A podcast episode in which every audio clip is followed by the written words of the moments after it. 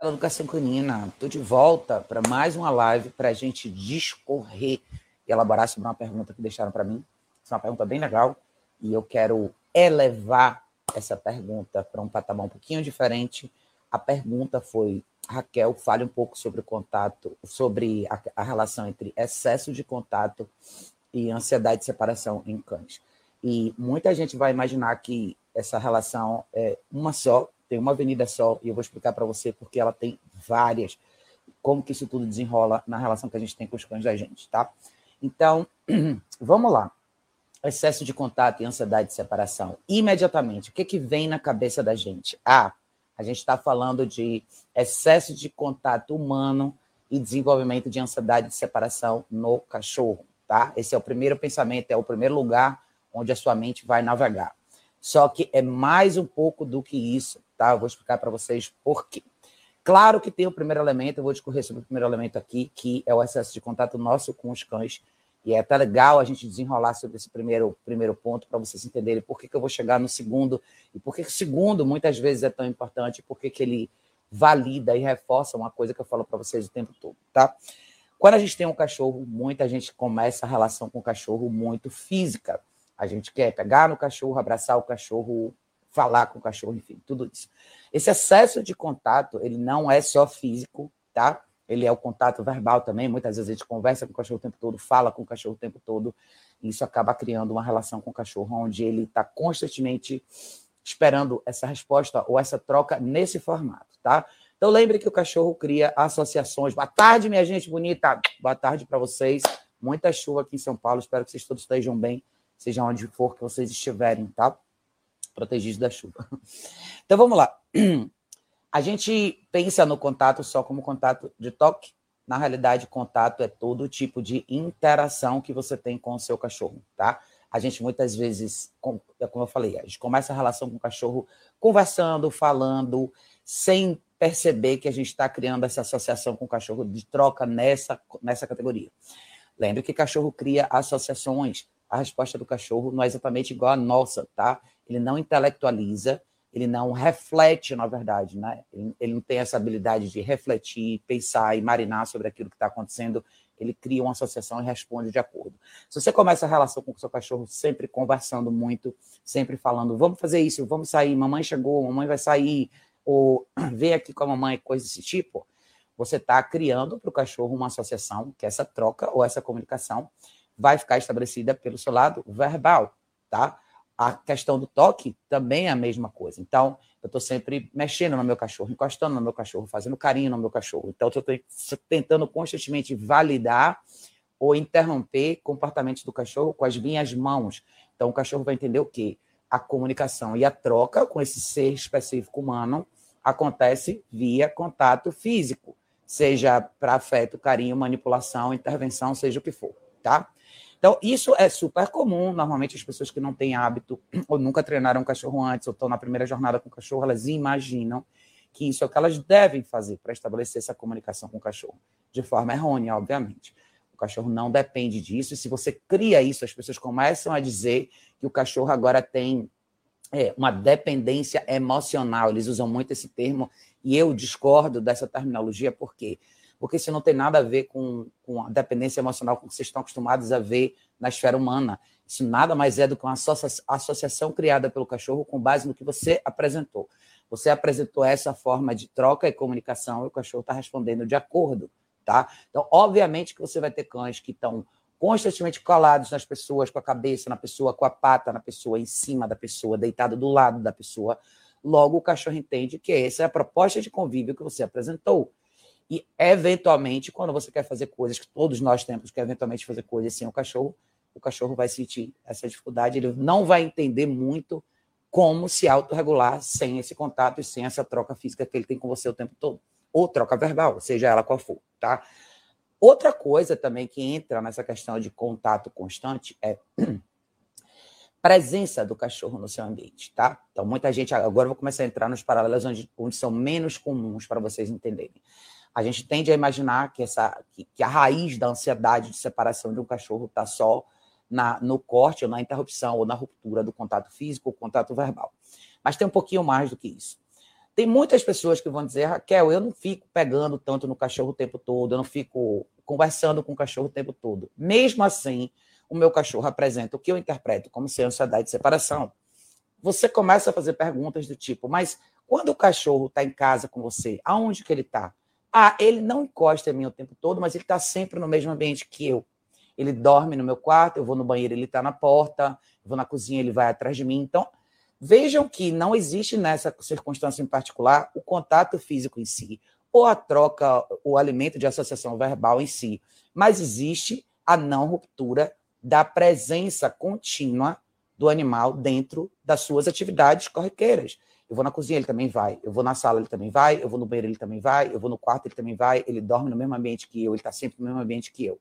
Eu não, ou seja, o fato dele estar presente dele de nunca, nunca acontecer a separação visual e física do cachorro com você, também é um elemento que configura contato constante, excesso de contato. Então, contato não é só físico, contato não é só troca verbal, contato também é presença e continuidade de presença no mesmo ambiente sem ruptura.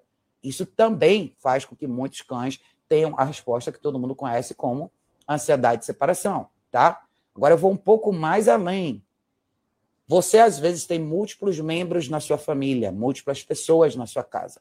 Às vezes, o cachorro apresenta isso com uma pessoa específica da sua casa, e às vezes, o cachorro apresenta isso com outros cães da sua casa. Muitos de vocês têm múltiplos cães, e esse é um erro fatal que muita gente comete com múltiplos cães, que é o quê?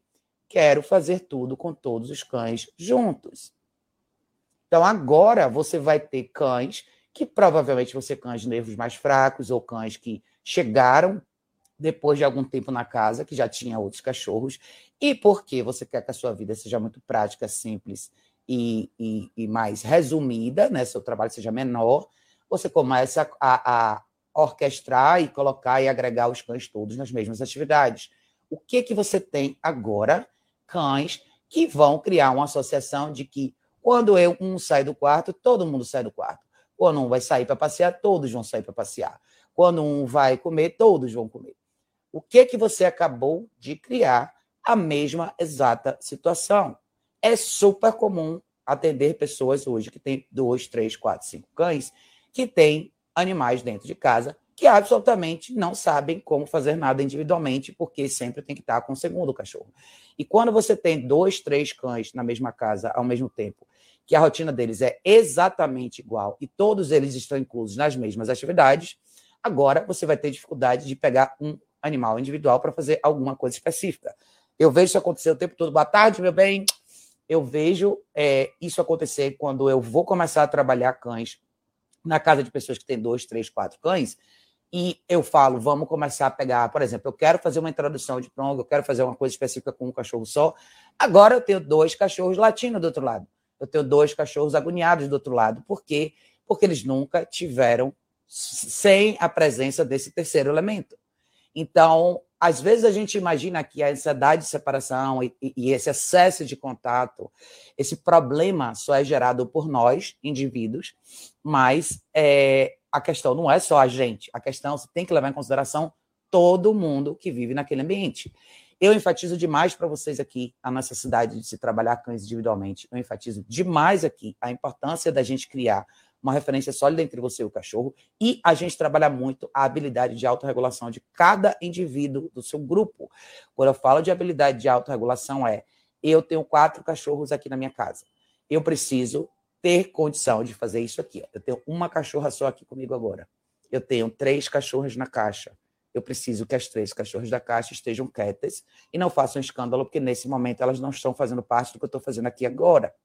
Eu faço muita questão de criar variáveis e fazer programações múltiplas com um cachorro só. Um só, ou dois só. Eu não quero que nenhuma delas tenha essa dependência de nenhuma das outras. E nem de mim também. Todo mundo tem que aprender a se autorregular e todo mundo tem que entender que estar em grupo é uma atividade aleatória, vai acontecer eventualmente, mas não é a linha do contínuo comum normal. Essa, essa dependência de contato é muito mais comum entre cães até do que entre um cachorro e uma pessoa, se eu for ser bem franca com vocês, pelos casos que eu atendo hoje em dia.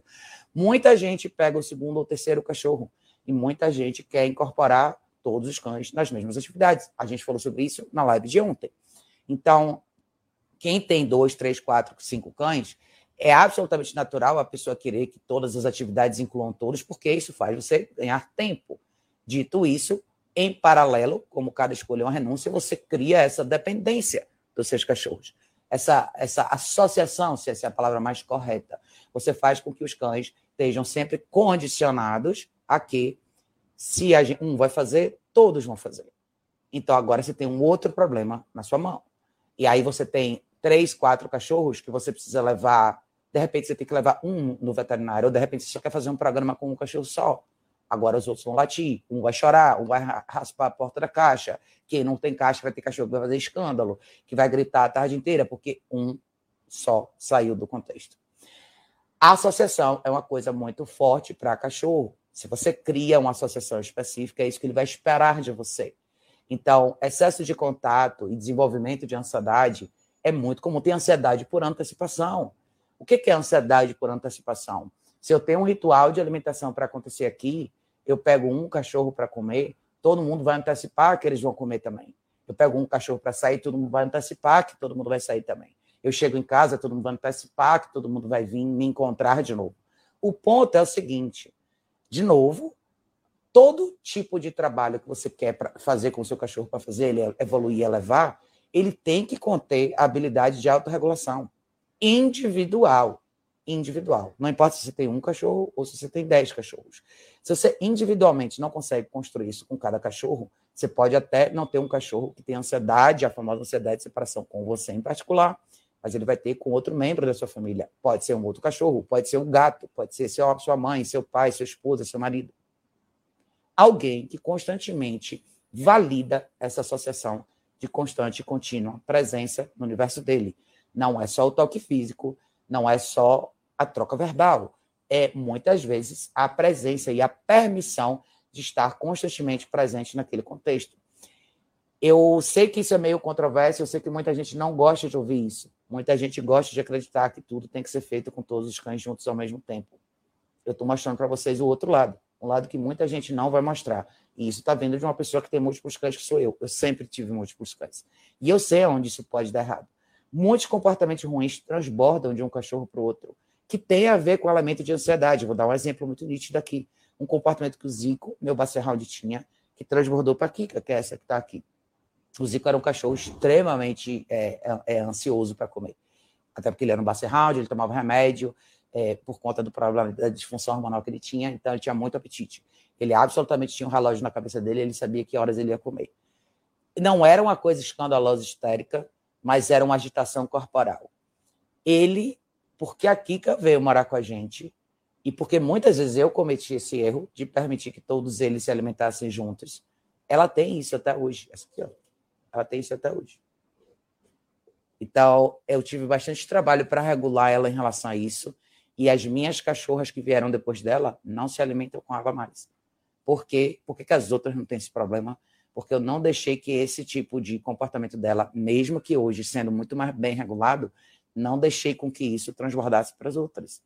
E eu só consegui fazer isso porque eu separei o grupo, porque eu não deixei que ela, nesse ponto, fosse uma influência para as outras. Apesar dela ter excelentes características, apesar de ser a cachorra mais desconfiante que eu tenho aqui na casa, esse é um comportamento muito chato dela. E eu não quero de jeito nenhum que isso transborde para outros cachorros. Então, mais do que a gente falar sobre o desenvolvimento da ansiedade de separação por si só, mais do que você falar é, da vantagem dos cachorros conviverem juntos e tudo mais, você tem que ver as desvantagens também. E você tem que pensar em o que, que você consegue preservar e cultivar de cada membro do seu grupo como uma coisa preciosa e bacana, sem que os problemas de um e do outro transbordem para ali para dentro. Eu sempre enfatizo isso e muita gente me questiona, muita gente não gosta quando eu falo esse tipo de coisa. Ah, Raquel, mas é, do mesmo jeito, olha só, do mesmo jeito que as pessoas têm uma resistência em falar, ah, eu preciso, ah mas os cachorros têm que conviver juntos, eles aprendem melhor um com os outros, blá blá blá. Muita gente vai dizer, porque que o, é, é, vem do mesmo lugar isso, tá? Vem do mesmo lugar de quando a gente fala, Ah, mas o cachorro vai ter que conviver comigo. Se eu estou dentro de casa, por que ele não pode estar na sala comigo? Por que ele tem que ficar separado na caixa de transporte? Vem do mesmo lugar. Essa dúvida vem do mesmo lugar. E isso também afeta muito como as pessoas lidam com o cachorro individualmente. Então, muitas vezes a gente não entende por que, que um dono de cachorro que só tem um cachorro se questiona constantemente por que, que eu preciso manter o cachorro durante algumas horas por dia na caixa de transporte quando eu estou em casa. Qual o problema dele estar aqui comigo? É, a mesmo, é, o, é o mesmo motivo pelo qual uma pessoa que tem dois cachorros não consegue internalizar e racionalizar porque que é importante, muitas vezes, ela ter só um cachorro no place com ela e o outro na caixa. Ah, mas coitado, ele está lá, por que, que ele não pode ficar aqui? Qual o problema? Não é isso. Eu vou explicar, eu já falei isso em outros vídeos. Quando essa justificativa surge, quando, essa, quando se apresenta dessa forma, quando a resposta se apresenta dessa forma, a, a resposta real é: não quero ter o dobro do trabalho. Quem fala esse tipo de coisa não está preocupado se vai ser mais importante ou não para o cachorro se autorregular sozinho. Ele, ele tá, a pessoa não quer ter duplamente esse trabalho, que enquanto uma está aqui, eu tenho outras na caixa. Então, quando eu tirar ela daqui e colocar ela na caixa, eu vou ter que fazer a mesma coisa com as outras que ficaram esperando. Isso significa multiplicar o trabalho, triplicar o trabalho ou quadriplicar o trabalho de acordo com a quantidade de cães que você tem. E a verdade é, ninguém quer ter mais trabalho. Então, o que eu estou mostrando para vocês aqui é uma realidade.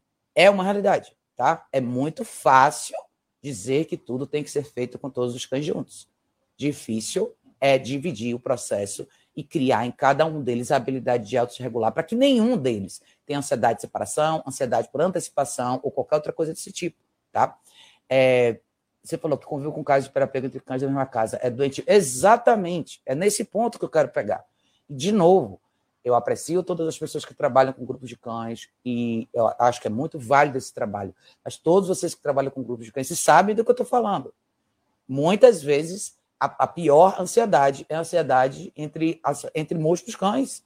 Tem muita gente que tem múltiplos cães e não consegue fazer as coisas direito. Então, ah, se eu tirar um, o outro dá um escanto. Então, tudo agora eu tenho que levar os dois. E levar dois começa a ser muito mais complicado.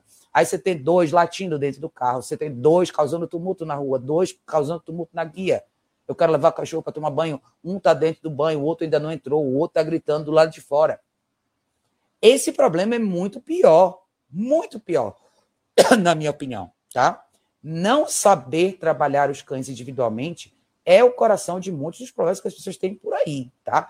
Então, esse excesso de contato, ele vai além do excesso de contato físico nosso, é como eu falei no início, vai além da conversa verbal. Ele, por trás de tudo isso, ele tem muito a ver com a nossa indisposição, talvez, de assumir um trabalho, uma construção direta individual com cada cachorro, para que cada um seja capaz de fazer coisas individuais e, quando estiverem juntos, não transbordem um para o outro um comportamento ruim a coisa da interação, do brincar, é, é a mesma coisa. Olha que um exercício de super autorregulação para cães é quando você tem dois cães no mesmo ambiente e eles não podem interagir entre eles. E muita gente enxerga isso como, nossa, coitados, por que, que eles estão deitados um do lado do outro? Por que, que eles não podem levantar? Por que, que eles não podem brincar? Por que, que eles não podem interagir? Porque esse é o exercício. Sentar, interagir é fácil, um cheirar o outro é fácil, um pular em cima do outro é fácil, um morder o pescoço do outro é fácil. O difícil é ficar ali, parado ali. É, uma época dele, deles precisa ficar confinado devido a um pós-operatório, foi um transtorno. Exatamente. Esse é um outro exemplo. Muitas vezes a pessoa está numa condição, como você acabou de falar aí, a pessoa não tem como, está no pós-operatório, tem que descansar. E agora? Como é que fica com os cachorros? Se deixasse o outro latir o, o dia inteiro agoniado. Exatamente. Excelente exemplo. É ótimo você ter pontuado isso, porque eu vejo isso com tanta frequência, cara. Todos os cães, as pessoas, assim, eu acho que quase que, quase que 100% de, de casos, de casas que têm múltiplos cães, a gente vê a exata mesma coisa a inabilidade das pessoas de separar esses cachorros e fazer atividades individuais com eles. eles. As pessoas não percebem que esse ganhar tempo, que é uma coisa que ninguém gosta de falar, mas é uma realidade, tá? A ideia de eu quero ganhar tempo, não quero, eu quero fazer tudo junto de uma vez só, porque eu mato esse tempo, eu faço, corro o resto da minha vida numa boa, isso prejudica demais os cachorros. Por isso que eu sempre faço esse asterisco com vocês aqui, quando as pessoas falam de conceito de matilha, interação e grupo e tudo é melhor. Eu não sou contra as pessoas fazerem atividades com cães em grupo. Mas eu acho que muita gente não tá, as pessoas não estão ainda trazendo a atenção necessária para esse ponto que a gente está discutindo aqui hoje. Isso é muito importante. Amanhã você vai atender uma consulta, você vai na casa de uma pessoa, a pessoa tem esse exato problema. Aí você vai perguntar, pessoa, ah, não, eu faço tudo junto. A gente faz tudo junto com eles. A gente caminha junto com os dois, os dois dormem juntos aqui no quarto, os dois comem juntos, os dois fazem tudo junto. E agora? Agora você tem que separar. E aí? Aí, aí é só o fato de você apresentar uma caixa de transporte, um para cada um, muitas vezes, se fosse só, já é um, um escândalo já é um escândalo completo. Aí um já está gritando, já está fazendo tudo. Aí a pessoa quer começar desse momento do zero e começar a trabalhar. Eu quero, sei lá, eu tenho um cachorro que é extremamente ansioso na, na hora da alimentação, agora eu tenho dois. Então eu quero trabalhar um de cada vez. Ah, não, mas eu quero todo mundo junto. Gente, é sério, eu tô, eu tô pegando um pouquinho mais pesado nesse tema aqui, porque é o tema mais comum, cara, por incrível que pareça. Isso é o que precede as brigas entre cães da mesma casa tá? Que é o assunto tópico número um no meu canal do YouTube o tempo todo, tá? Então, o excesso, parem de pensar só em ansiedade de separação como cachorro dependente emocional da pessoa, ou sei lá, a terminologia que todo mundo gosta de vender aí uma ou outra mais bonita. O ponto não é só esse, não. Esses casos são menos piores do que os casos de múltiplos cães dependentes uns dos outros. Vocês têm essa loucura, essa mania de achar que tudo tem que ser feito com todos os cachorros juntos. Não é assim. Vocês vão perder muito do treinamento individual de cada cachorro dessa forma. E sem querer, vocês vão criar esse problema. Aí amanhã a pessoa tem três, quatro cachorros dentro de casa e fazer programa social com três, quatro cachorros é muito mais complicado do que com um ou dois. Muitas vezes você vai num ambiente de um cachorro, seria ok levar, mas três, quatro já fica um pouco mais difícil. E agora? Ah, agora ninguém vai. Então agora todo mundo abre mão de tudo. Ou todo mundo vai ou ninguém vai. Não é assim? Eu não gosto de ver esse tipo de coisa, tá? Então eu acho que a gente tem que ficar muito, mas muito atento mesmo a, a essa questão do apego, do, do contato excessivo. Então, de novo, para recapitular quem entrou agora, tá? Excesso de contato não é só excesso de contato físico entre você e o cachorro. Excesso de contato é também contato físico, é constante troca verbal, é constante presença e não interrupção de acesso e constante presença e não interrupção de acesso e contato com os outros cães da sua casa. Tá? É isso. Eu sei que o pessoal não gosta de escutar isso daí, mas isso é uma realidade, tá? Pode avaliar todos os casos de múltiplos cães, dois cães da mesma casa, e quando a pessoa tem muita dificuldade, normalmente ela tem dificuldade dobrada. Por quê? Porque dá muito mais trabalho treinar um cão individualmente. Dá muito mais trabalho, eu quero alinhar, deixar um cachorro bonitinho, certinho nas minhas caminhadas. Eu preciso pegar ele individualmente eu quero pegar um cachorro que é mais agitado e eu quero criar um place sólido com ele, eu tenho que fazer isso individualmente. Eu quero pegar um cachorro e treinar um recall muito bom, eu tenho que fazer isso individualmente. Eu quero um cachorro que eu alinhe três, quatro comandos com ele maravilhosos que eu vou usar na minha vida real, eu tenho que fazer isso individualmente. Eu tenho um cachorro que tem dificuldade reativo, tem, eu preciso trabalhar em exposição social para limpar e lapidar essa pedra, eu tenho que fazer isso individualmente. Não tem para onde correr. Tá? Eu sei que vocês não gostam de muito de escutar isso, mas é uma realidade. Então, parem de focar e fazer tudo junto.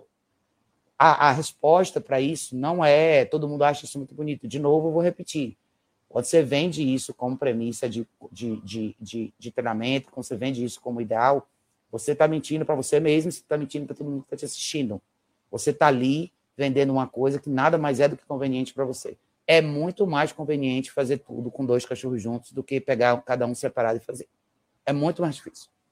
É muito mais conveniente, na verdade. Muito mais difícil. Se você tiver que pegar um de cada vez, vou ter que descer duas vezes. Vou ter que fazer duas sessões de treino. Eu vou ter que dedicar o dobro do tempo. Sabe quem quer fazer isso? Ninguém. Por isso que muita gente me martela e fala: ai, Raquel, que horror, você não põe os cachorros todos juntos. É, você. Por que os cachorros não estão juntos? É por isso. que eu tenho o dobro ou o triplo do trabalho. Eu quero ter certeza que vai dar tudo certo antes de eu colocar todo mundo aqui. Então, claro que quem tem três, quatro, cinco cachorros, eventualmente quer graduar para um momento onde você possa sair com todo mundo junto, isso é possível? É, mas você tem que fazer essa parte primeiro. E mesmo que você faça uma ou outra atividade com todo mundo junto, dentro da sua casa, você tem que constantemente praticar elementos individual, individuais. Como agora, eu tenho uma cachorra aqui, tá? Uma está aqui. Eu tenho três na caixa. Depois eu vou fazer rodízio e depois eu vou descer com uma. E as outras vão ficar, ou eu desço com duas e outras duas vão ficar. Isso tem que existir constantemente no meu mundo. Para quê? Para que eu possa sentar aqui e fazer uma live com vocês sem que isso seja um problema. Se eu quiser sair sem ninguém, eu quero sair sem ninguém. Se eu quiser sair com o cachorro só, eu quero sair com o cachorro só. Ah, tô afim de descer para tomar uma açaí só com o cachorro. Beleza, os outros três não esperaram. Para que isso não seja um problema, eles têm que praticar isso tudo. Não pode ter contato físico comigo o tempo inteiro, não pode ter contato um com outro físico o tempo inteiro. Eles não podem interagir o tempo todo, eles têm que aprender a estar separados uns dos outros. Não estamos na selva. Estamos aqui no universo urbano. Aqui essas variáveis são necessárias, tá? Até porque você está com vários cães juntos de forma exemplar, eles precisam ser lapidados sozinhos antes, senão fica tudo cagado. Exatamente. Se eu quiser amanhã sair com quatro, eu preciso que quatro saibam exatamente aonde ficar, como se comportar, o que fazer em todas as situações às quais eles serão expostos lá fora. Se eu quiser almoçar com quatro, os quatro têm que saber como estarem sentados, deitados num restaurante enquanto eu faço minha refeição, sem que isso seja um problema. Se eu quiser receber visitas, os quatro têm, os quatro têm que saber lidar com isso, sem que isso seja um problema. Se a gente não chega lá, se a gente não passa por esse início. E para a galera que tem um cachorro só dentro de casa e vira e mexe pensa, ah, eu vou trazer um segundo amiguinho, pé no freio agora. O que, é que você já fez com esse cachorro, seu cachorro? Se você ainda não trabalhou essas questões, que são super feijão com arroz e básicas, se você ainda não condicionou seu cachorro a cortar esse cordão umbilical com você, e um dia, um domingo de chuva, como está acontecendo aqui em São Paulo agora, você poder esse, ter esse único cachorro na caixa de transporte enquanto você se permite assistir um filme, não é a hora de você pegar outro cachorro. Não é. Parem com essa loucura de pegar três, quatro, cinco, seis cachorros. De verdade, cara. De verdade. Eu acho que só pode graduar para o segundo, terceiro, quarto cachorro quando você tem um cachorro completamente sob seu controle. Se você sabe, se você treina bem o seu cachorro, se você está bem na sua dinâmica com o seu cachorro, se esse cachorro é de fato um cachorro que consegue fazer parte da sua vida sem ser um problema. Mais do que isso, é um cachorro que sabe se autorregular. A autorregulação é o coração de todo o treinamento, de qualquer cachorro. A autorregulação define se o seu cachorro vai ou não ser um cachorro que vai criar boa duração no place. A autorregulação é o que define se o seu cachorro vai ou não fazer um junto com você no lugar certo, na posição certa, sem se distrair. Autorregulação é, é, é a habilidade do cachorro responder no seu recall no primeiro momento que você chama. Tudo isso tem a ver com autorregulação. O que é autorregulação? Não se permitir ser levado pela resposta impulsiva e seguir direção sem questionar, sem deixar com que esses elementos de fora sejam mais importantes ou impactem o que o cachorro realmente precisa fazer. Isso, isso demanda trabalho, tá? E muita repetição, muita prática, muita multiplicidade de experiência. Todo mundo quer isso assim, amanhã, tá? Para você ter isso, eu estou falando isso porque com múltiplos cães isso é extremamente determinante. Com o cachorro, você tem todo o tempo do mundo para construir isso e absolutamente eu advogo de vocês praticarem todo dia, o resto da vida com seus cães. Quando você tem dois, três, quatro cães, você põe o pé no acelerador, eu quero fazer tudo com todo mundo junto, é melhor você ser muito bom no que você está fazendo mas muito bom, porque a chance de dar errado é enorme, tá? Enorme. Você pode atropelar uma série de etapas e você pode chegar no momento onde realmente o que você está fazendo custa caro.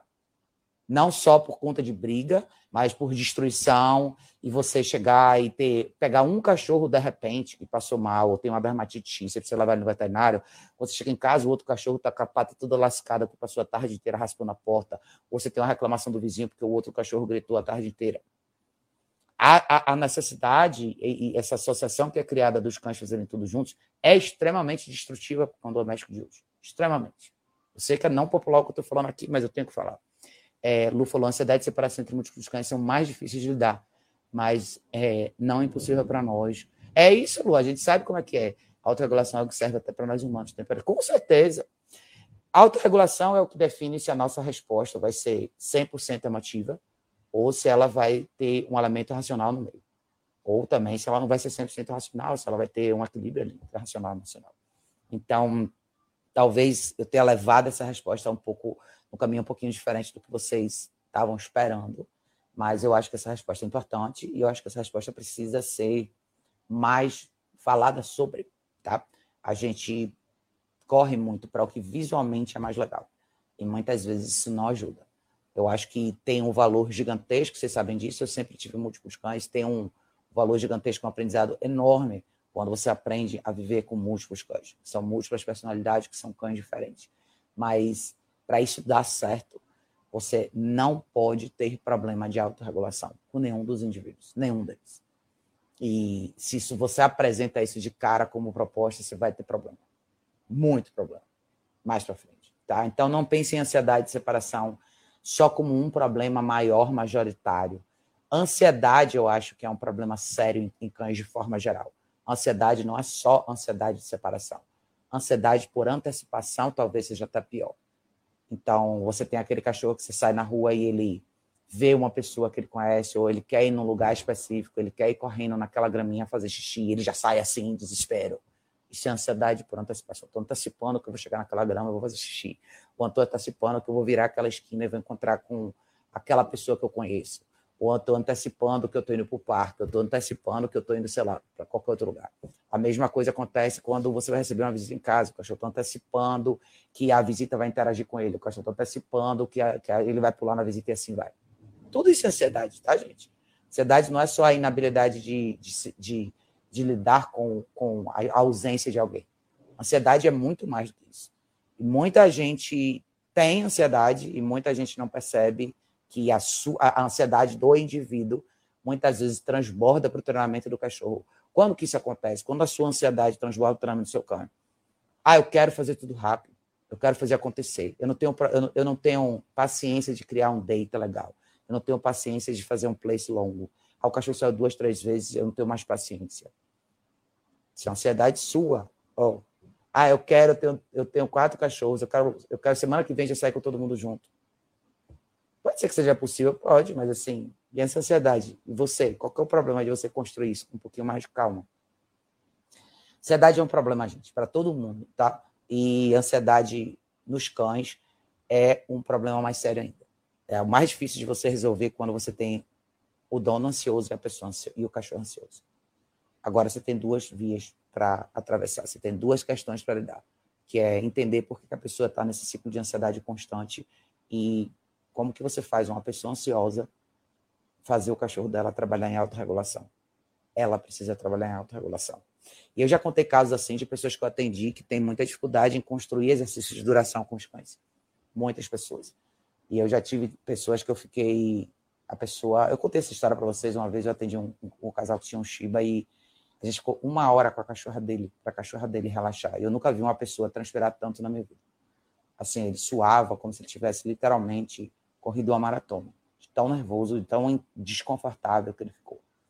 E é quando você enxerga por que, que as pessoas têm dificuldade muitas vezes com isso.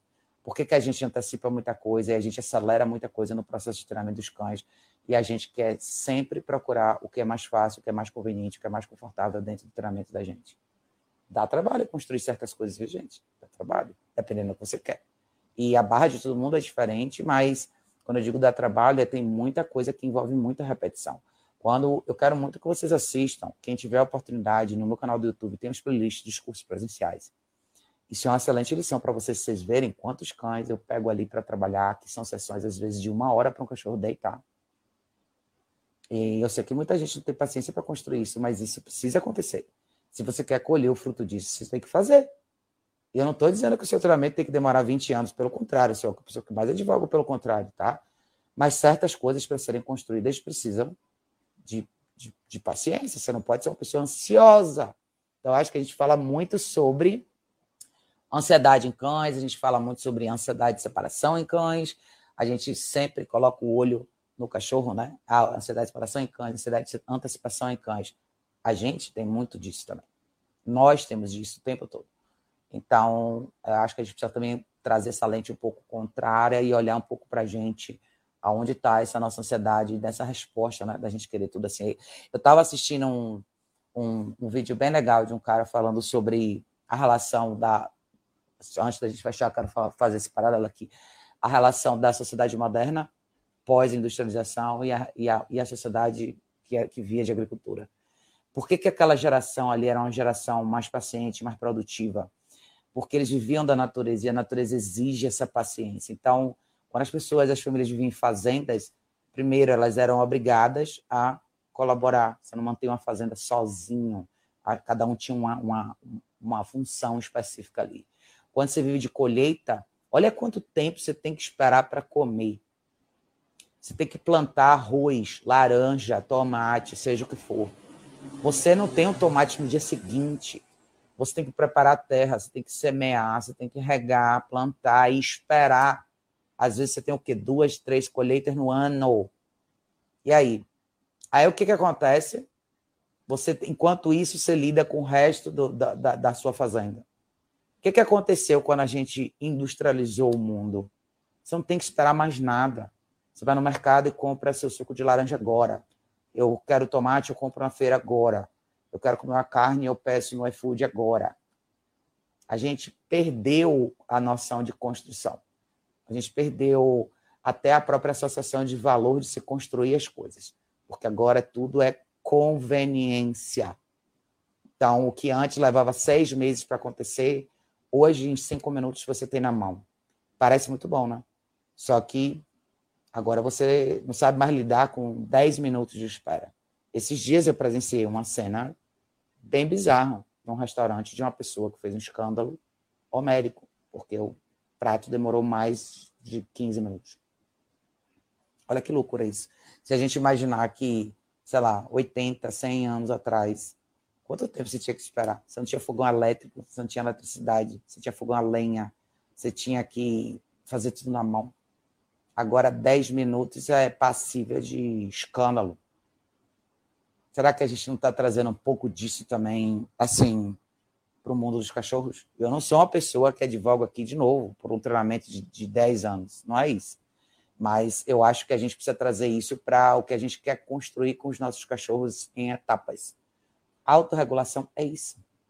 Se eu estou fazendo uma coisa que eu sei que vai me trazer um resultado legal, por exemplo, eu quero Condução na guia, que é uma coisa bacana, eu mostro para vocês o tempo inteiro, não é difícil, mas tem os detalhes que você tem que ajustar para os seus cachorros ficarem ali, todos naquela condição, naquele mesmo lugar.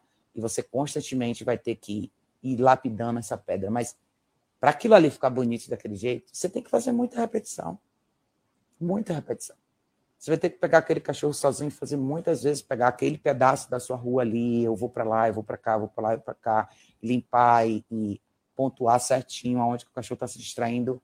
É um trabalho bem minuciosinho. Entendeu? Então, eu acho que a barra de expectativa da gente muitas vezes vai baixando porque, porque a gente quer tudo muito rápido. A gente quer naquela hora, naquele momento. Então, o, a, a, o que, é que isso tem a ver? Isso tem tudo a ver com ansiedade. Então, botar, ter o cachorro aqui na sala enquanto eu estou ter o cachorro aqui na sala no place é uma coisa que eu preciso construir, você concorda? Para que eu possa varrer minha sala e cozinhar e fazer uma coisa que o cachorro me atrapalhar, eu tenho que construir isso. Ah, mas eu não quero construir muito trabalhar, eu vou fazer deixa o cachorro zanzar. Pronto, você já deu o primeiro passo na, na direção da ansiedade de separação. Você já deixou de cobrar o seu cachorro no, num exercício de solidez porque você não teve essa capacidade. Você não teve essa. Você não conseguiu vencer a sua própria ansiedade, logo você não, não consegue trabalhar do seu cachorro. Ah, eu estou começando, Raquel, essa caminhada, não consigo colocar o cachorro aqui nessa posição. Ah, foda-se, vou andar assim mesmo. Entendeu? Ah, dá muito trabalho, eu tenho dois cachorros, pegar um de cada vez, eu não tenho tempo, esse tempo aqui é isso, é curto e tal, vou pegar os dois, foda-se, deixa eles andarem de qualquer jeito. Aí depois, um dia, muito tempo depois, a pessoa fala, nossa, Raquel, poxa, tá difícil, queria tanto que o meu cachorro andasse bem, mas aí um puxa, aí o outro late. Tudo tem a ver com esse ponto inicial, que é a nossa inabilidade de construir coisas que têm realmente valor. A nossa inabilidade de plantar essa semente, regar e esperar essa colheita. Não estou falando de 10 anos. Estou falando muitas vezes de sessões mais longas ao longo do dia. De você quebrar o seu dia de uma maneira que seja um pouco mais produtiva para você e seu cachorro. E não acelerar e querer que a sua resposta esteja sempre no que você vê em um outro lugar na internet que você acha mais bonito, ou porque simplesmente é mais fácil para você sair com os quatro cachorros juntos. Ansiedade. Ansiedade tem muito a ver com o convívio de múltiplos cães que não sabem fazer coisas separadas. Isso é mais importante do que é mais pesado, inclusive, mais difícil até do que a pessoa que tem isso com o cachorro. Dito isso, absolutamente tem pessoas extremamente ansiosas, extremamente dependentes, que criam uma associação extremamente ruim com o cachorro. O cachorro está sempre presente. E nem sempre vai ser contato físico, nem sempre vai ser verbal. Acesso por si só. Muitas vezes é tudo que o cachorro precisa para criar essa ansiedade extrema e não saber conviver bem longe de você. Então prestem muita atenção nisso. Por isso que eu falo tanto de caixa de transporte, por isso que eu enfatizo tanto essa questão de distância. E muita gente resiste muito a isso quando a gente fala que a caixa de transporte. Ah, é só noite, né, Raquel? Durante o dia não tem problema ele ficar solto, né? Não tem problema ele ficar perto da gente, né? Será que ele precisa ficar perto de você o tempo todo? Ou será que isso não é mais conveniente para você? O cachorro que está solto o tempo todo, tem acesso a você o tempo todo, ele não tem só acesso a você o tempo todo. Ele pode ir no banheiro sozinho, pode beber água sozinho. Muitos deles podem comer sozinhos. Isso faz o quê? Tira das suas costas o quê? Responsabilidade de participar, né? Será que o motivo mesmo é porque eu não quero ver ele na caixa? Será que eu não quero fazer? Todo mundo tem que se olhar no espelho e se fazer essa pergunta, tá? Porque se eu tenho aqui, eu quero assistir um filme, ou de repente eu quero dar um tempo aqui sem os meus cachorros, todo o tempo que eles estão lá, eu tenho que calcular que é o tempo que eu tenho que fazer, o que eu tenho que fazer com eles quando eu pegar eles lá. Eu trago para mim mais responsabilidade. Então eu falo que todo mundo que usa caixa de transporte, todo mundo que treina um cachorro parcial regular, tem o triplo do trabalho. Está triplamente mais envolvido na vida do cachorro do que qualquer outra pessoa. Mas ninguém quer falar sobre isso, não. Então, é isso, tá, gente? Cuidado com isso. Ansiedade tem a ver com tudo isso que eu falei aqui agora, mas mais do que ansiedade com as pessoas, é ansiedade entre múltiplos cães. Prestem muita atenção nisso. É importante se falar sobre isso. É importante a gente trazer esse tópico um pouco mais para discussão, porque eu tenho visto muita gente falhar, muita gente escorregar e se permitir ser seduzida por esse elemento de conveniência de tentar fazer tudo junto. E isso pode ser um problema. Como eu falei, a gente falou sobre isso na live de ontem. Tá? Então, vamos ficar um pouquinho mais atento com isso daí e prestar um pouco mais de atenção no que a gente está construindo e o que a gente está deixando para trás. Porque tão importante quanto construir, eu acho que a construção desse grupo, dessa família de cães equilibrada que todo mundo quer, é, ele, ele tem mais etapas aí, muito mais etapas aí a, ser, a serem avaliadas e reavaliadas do que a gente imagina. Não é só pegar todo mundo, pôr todo mundo na sala, tá? Então fiquem atentos a isso daí. Mas é isso, tá, gente? Eu espero que vocês tenham um bom domingo. É, de repente, mais tarde, eu vou fazer uma live no YouTube, eu vou colocar algumas coisas no site hoje, tá? Tem um curso novo que eu vou abrir esse ano, vai ser bem diferente.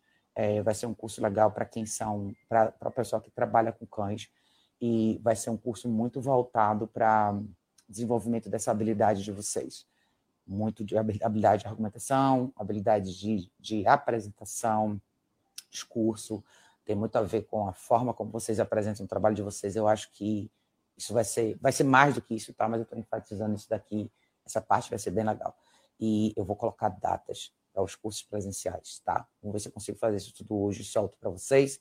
É, e é isso, tá, gente? Que vocês tenham um excelente domingo. Espero que vocês tenham gostado da live. Se vocês gostaram, compartilhem aí com todo mundo. Acho que é um assunto importante. Não é um assunto tão agradável, acho que não é que todo mundo gosta de ouvir, mas vocês sabem que eu estou aqui para falar o que é o que precisa ser dito, não o que é mais confortável para todo mundo, tá? Então, que vocês tenham um excelente domingo. Beijo enorme. E a gente se vê em breve no próximo vídeo.